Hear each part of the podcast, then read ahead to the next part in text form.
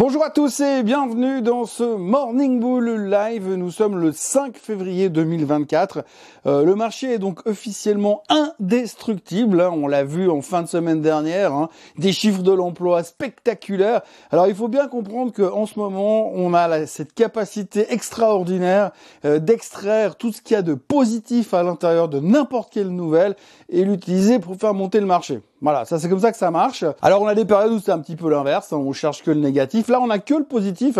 Et quoi qu'il arrive, quoi qu'il se passe comme nouvelle, eh bien on arrive à l'interpréter de manière positive pour l'utiliser pour faire monter les marchés. Alors les chiffres de l'emploi, on va en parler brièvement, mais il y a un autre truc qui s'est produit, c'est hier soir, il y a monsieur Powell qui a parlé à la télé dans l'émission 60 Minutes sur CBS et il a donné son sentiment. Alors visiblement, il a donné plus d'informations dans l'émission CBS qu'il en donne en général au FOMC meeting ou dans n'importe quel autre euh, témoignage qui puisse nous faire dans les marchés financiers. Donc clairement, il a tout donné, il a tout dit, il a tout expliqué. Alors pour être très franc, il n'en sait pas plus qu'avant, mais en tous les cas, a priori, ça devrait suffire au marché pour continuer à monter puisque l'un dans l'autre, il est quand même plutôt optimiste.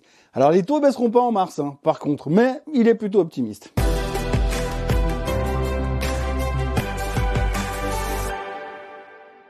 Bon alors déjà avant toute chose, je voudrais recommencer brièvement par faire un petit détour au niveau euh, des chiffres de l'emploi de vendredi dernier. J'en ai parlé un peu dans Swiss Bliss hier. J'ai encore gombergé toute la nuit sur le sujet. Il faut quand même bien comprendre qu'il euh, y a un truc qui est assez spectaculaire quand même dans le monde merveilleux de la finance, c'est qu'on a cette capacité à essayer de prendre des paris. On fait des estimations, on fait des grands calculs pour dire oui, les chiffres de l'emploi, ils vont sortir à 187 000 pour le mois de janvier, blablabla. On fait des grandes théories et on se vautre de manière monumentale parce qu'on se gourde quasiment euh, le double. Allez, on est à 100% à côté. Et puis on se dit mais bon à quoi bon? Alors à quoi bon? C'est vrai que bah depuis la nuit des temps on a toujours essayé de faire des prévisions, toujours essayé de voir ce qui va se passer. Alors on va chercher des nouvelles sources d'informations, des nouvelles data. Bref, on essaye d'être un coup en avant sur le marché ou sur l'économie, mais ça ne marche pas. Mais la bonne nouvelle dans tout ça, c'est que ça ne marche pas pour le gouvernement non plus, puisque eux, ils nous publient des chiffres qui sont faux. Hein, si vous regardez un peu les chiffres de l'emploi de la semaine dernière, les chiffres de, novembre ont été corrigés, les chiffres de décembre ont été corrigés, et ceux de janvier, ils sont complètement à côté des attentes, mais je vous parie mon bras droit qu'à partir du mois de février, ils vont encore corriger les chiffres du mois de janvier. Bref, en gros, ils en savent foutrement rien, ils y vont à tâtons et ils se gourent pas de 10 000 Américains. Ils se sont gourés de plus de 120 000 Américains. Donc ils ont 120 000 Américains qui ont un boulot, on a oublié d'en tenir compte. les mecs, ils sont complètement nuls. Euh, c'est clair, c'est pas nouveau. Et si vous regardez dans l'histoire des chiffres de l'emploi, ils ont été nuls toute leur vie. Et puis depuis des années et des années, on utilise ces chiffres pour en tirer des conclusions alors qu'en fait, c'est du pipeau. C'est du pipeau parce que il y a quelques années, dans les années 2000, on a eu un chiffre de l'emploi comme ça aussi où c'est sorti complètement à côté de la plaque la Fed a pris une décision sur ces chiffres d'immédiatement commencer à baisser les taux pour redynamiser l'économie. Et le mois suivant, t'apprends qu'ils se sont gourés de 200 000 puis qu'en fait c'était l'inverse le chiffre. Et donc en gros là tu te dis bah voilà la Fed elle a fait bouger les taux. Je vous laisse imaginer les conséquences qu'il y a sur absolument tout le tissu économique. Et puis euh, pour un chiffre qui était complètement bidon et ça continue aujourd'hui. On est en 2024, les mecs sont complètement à côté de la plaque sur les prévisions pour les chiffres de l'emploi et le gouvernement lui-même est complètement à la ramasse sur ses propres chiffres de En théorie, on devrait dire, ben, faut qu'on arrête de se prendre la tête avec ça et qu'on arrête de se concentrer là-dessus. Mais non, parce que finalement, là, ce qu'on a eu vendredi, c'est que les chiffres étaient super bons. Alors super bons, effectivement, ça veut dire quoi? L'économie cartonne, ça va bien, c'est génial, c'est formidable. Du coup, nous qui aimerions bien voir baisser les taux, bah c'est pas forcément le genre de nouvelle qui va aller dans une direction de baisse des taux, puisque l'économie cartonne. Et je vous rappelle que la Fed avait dit qu'il serait plutôt à l'aise pour baisser les taux le jour où il verrait vraiment un affaiblissement du marché de l'emploi. C'est pas vraiment euh, la direction que ça prend.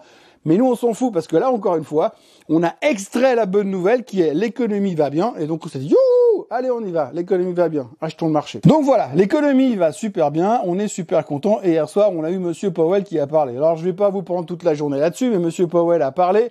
Il a dit qu'en gros, effectivement, il était très content de voir l'état de l'économie.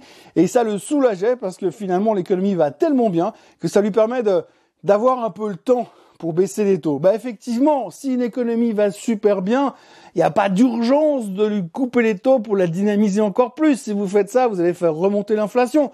Donc il se dit pour l'instant, on a un peu de temps devant nous. C'est pas vraiment ce qu'on avait escompté, puisque je rappelle quand même qu'il y a pas loin de 40% des gens qui pensaient encore que les taux allaient baisser en mars.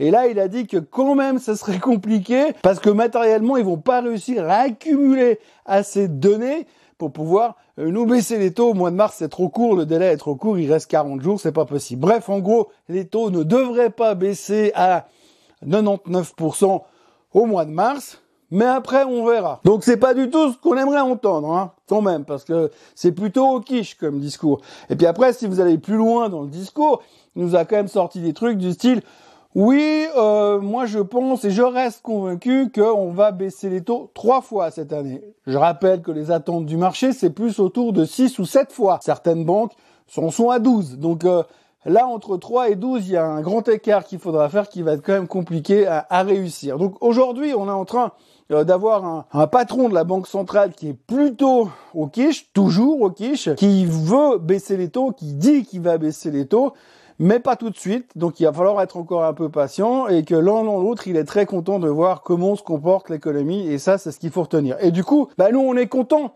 parce que finalement, on a un patron de la Fed qui est qui nous a dit qu'on va baisser les taux. Et finalement, ce qui nous intéresse nous aujourd'hui, c'est de savoir que les taux ils baisseront un jour. On s'en fout que ce soit demain ou dans six mois, puisqu'entre deux, on achète le marché et il fait que de monter. Et puis, il faudra aussi terminer cette interview par euh, deux trois petites news du coup, comme quoi il disait que oui, bah les risques de récession sont extrêmement faibles. Encore une foutue bonne nouvelle. Et puis alors l'autre chose qui était absolument magique, que j'ai adoré dans l'histoire, c'est qu'il a parlé de l'immobilier commercial.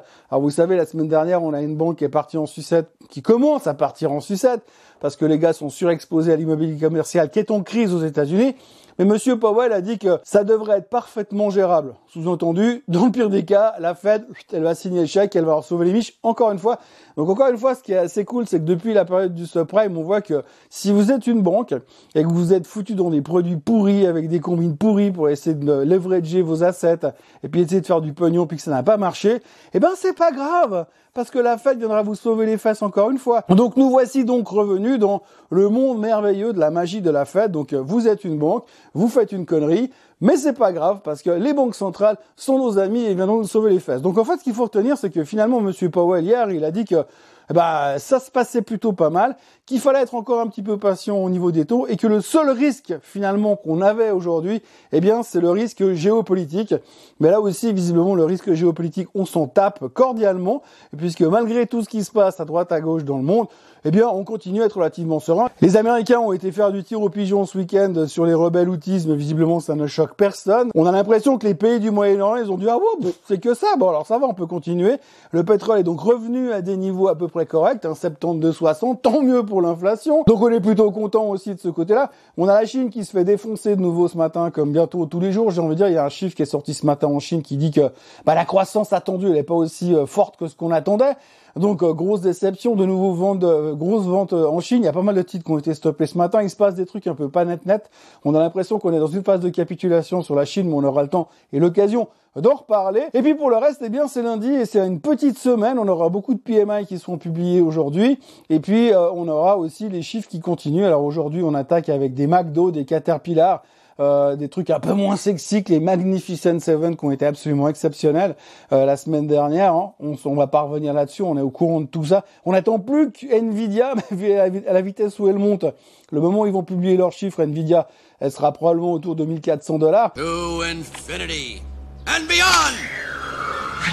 Donc euh, du coup, on a encore euh, pas mal de choses à discuter sur ce sujet-là. Bref, ça va très très bien. Et même si les futurs sont en baisse ce matin, on a quand même ce sentiment assez génial que quoi qu'il arrive, eh ben, de toute façon, bah, la solution à tous les problèmes, ben, c'est d'acheter le marché. Voilà ce que l'on peut dire ce matin. Euh, Monsieur Powell a dit des choses qu'on n'aurait pas aimé entendre, mais l'un dans l'autre, c'était pas si méchant que ça, c'était même plutôt positif. Et puis comme nous avons toujours cette capacité à extraire le bon grain de livret, eh bien ça va bien se passer. Les futurs sont en baisse de 0,25%, mais depuis que je suis debout, ils n'arrêtent pas de remonter. Donc euh, si ça se trouve à l'ouverture, ils seront déjà en vert.